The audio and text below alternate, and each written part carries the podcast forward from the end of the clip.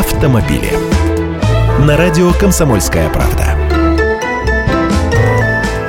Здравствуйте, я Андрей Гречаник. По итогам 9 месяцев 2015 года Toyota Motor Corporation вернула себе лидерство в мировом автопроме. Японцы вновь стали первыми по объемам продаж, реализовав 7 миллионов 490 тысяч машин, в то время как немецкий концерн Volkswagen осилил 7 миллионов 430 тысяч. Такие данные приводит Bloomberg, и это они связывают с недавним экологическим скандалом вокруг фольксвагеновских дизелей.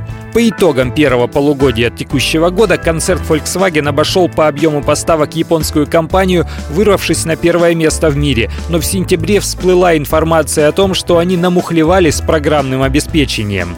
Агентство по охране окружающей среды США заявило, что ПО, установленное на автомобилях Volkswagen с дизельными моторами, позволяет обходить проверку уровня выброса вредных веществ. После этого власти США обязали компанию отозвать с американского рынка полмиллиона машин. Volkswagen был вынужден частично приостановить продажи ряда моделей дизельных автомобилей в стране и признал, что неисправным программным обеспечением снабжены 11 миллионов их автомобилей по всему миру. После этого в отставку подал глава концерна Мартин Винтеркорн. Теперь же Volkswagen отстранил от работы целый ряд инженеров концерна, причастных к разработке дизелей. Toyota, которая уступала место лидера компаниям General Motors и Volkswagen из-за стихийных бедствий в 2011 году, снова на коне.